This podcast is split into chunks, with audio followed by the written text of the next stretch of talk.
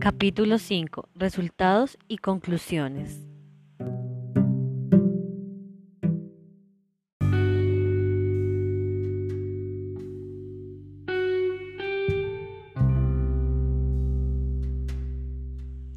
Impactos. Para este capítulo les voy a explicar y les voy a exponer los impactos positivos y los impactos negativos que generaría este plan de mejoramiento para la empresa Cristo Sinergia Salud. Los impactos positivos esperados con este plan de mejora son de tipo económico, ambiental, social y tecnológico, los cuales se presentan de la siguiente manera.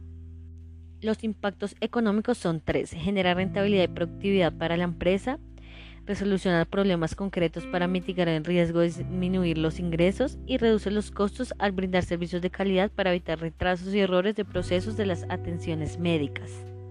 Impactos ambientales. Contribuye a la disminución de contaminación al no utilizar papel innecesario debido a que todas las autorizaciones se envían de manera virtual. Disminuye los riesgos de contagios de virus en aglomeraciones en el momento de la espera de la atención a la cita médica debido a que las citas son por medio virtual.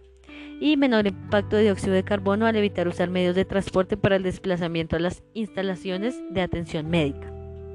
En impactos sociales tenemos que generar confianza en los colaboradores de las diferentes áreas.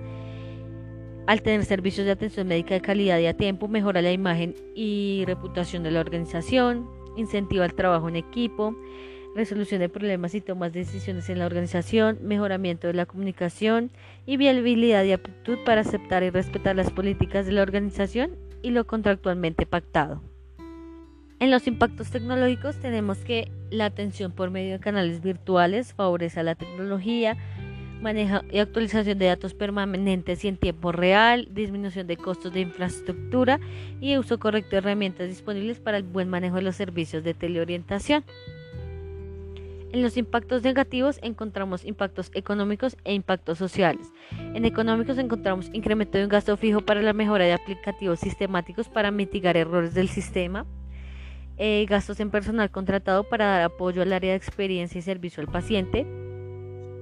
En los impactos sociales encontramos probable desaprobación de la población que no es de su preferencia la atención virtual o telefónica y posibles confrontaciones entre el personal por no estar de acuerdo en las nuevas decisiones.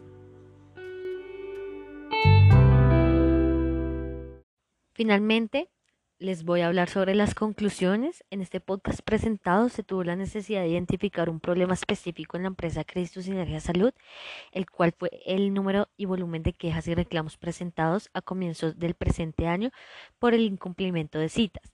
Con esto se reconocieron los diferentes protocolos de gestión con los que cuenta la empresa y la importancia de implementar y mantener planes de acción para el programa de teleorientación de Cristo Sinergia Salud con el fin de reducir los índices de PQRs de esta operación estratégica para la atención de los usuarios de Cristo Sinergia Salud. Dentro del alcance del campo de investigación y el análisis manejado durante el desarrollo del plan de mejoramiento, se evidencian tres causas sobresalientes. Primera, el paciente no es contactado por el profesional. Segunda, error de admisión. Y tercera, error del profesional de la salud. Estas fueron las causas que hicieron que el indicador de PQRs aumentara en el primer semestre del año 2021. Por otro lado, se evidenció que esto altera los indicadores de desempeño y objetivos de la empresa, haciendo que los usuarios presenten inconformidades en la atención de las citas médicas, colocando en riesgo el PPR de la organización y el retiro o traslados de los usuarios a otras entidades de salud. Para mitigar las causas y consecuencias que se generaron a partir de esta situación, se establecen mecanismos para la actualización permanente de los datos de los usuarios, además de garantizar el acuerdo de uso de los sistemas dirigidos a la operación del programa de teleorientación de manera que disminuya el mal uso de esta.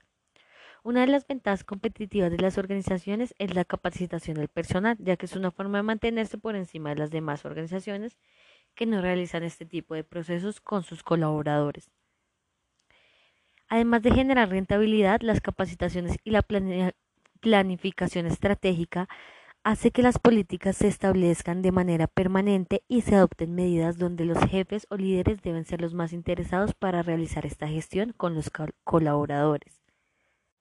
Con estos procesos de gestión se mejora la eficiencia de los colaboradores y se reducen los índices de PQRs en la organización, aumentando el índice de satisfacción en los usuarios, generando fidelización de los mismos, así como el aumento de la productividad del programa y la empresa en general. Por otro lado, ayuda a mantener los procesos vigentes, además de realizar evaluaciones de desempeño periódicas tanto de los procesos de los colaboradores como la satisfacción continua del usuario.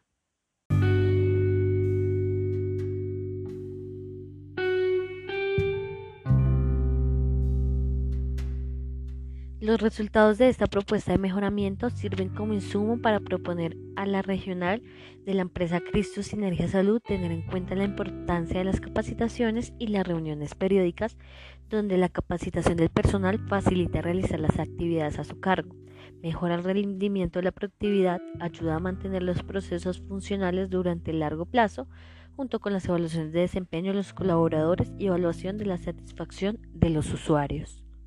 Las reuniones de seguimiento periódicas aportan una parte significativa a las capacitaciones mediante la retroalimentación, ya que permiten adaptar entornos donde las responsabilidades de cada colaborador sean indispensables y de calidad, creando un clima laboral y una cultura, cultura organizacional donde la comunicación sea eficaz, mejorando el entorno tanto del colaborador como del usuario en general. Como conclusiones finales para este podcast del plan de mejoramiento aplicado a la empresa Christus, se recomienda mantener los datos de los usuarios y pacientes actualizados de manera que se puedan obtener de forma oportuna cuando sean necesitados, tener a la mano, tener a la mano herramientas para facilitar los procesos, implementar planes de acción como capacitaciones de forma periódica y permanente, sensibilizar a todos los profesionales de la salud de la empresa, para que realicen sus procesos de manera humana y de pertinencia. Y por último, mantener un control de las evaluaciones de desempeño, evaluar sus resultados y asimismo analizar para la toma de decisiones.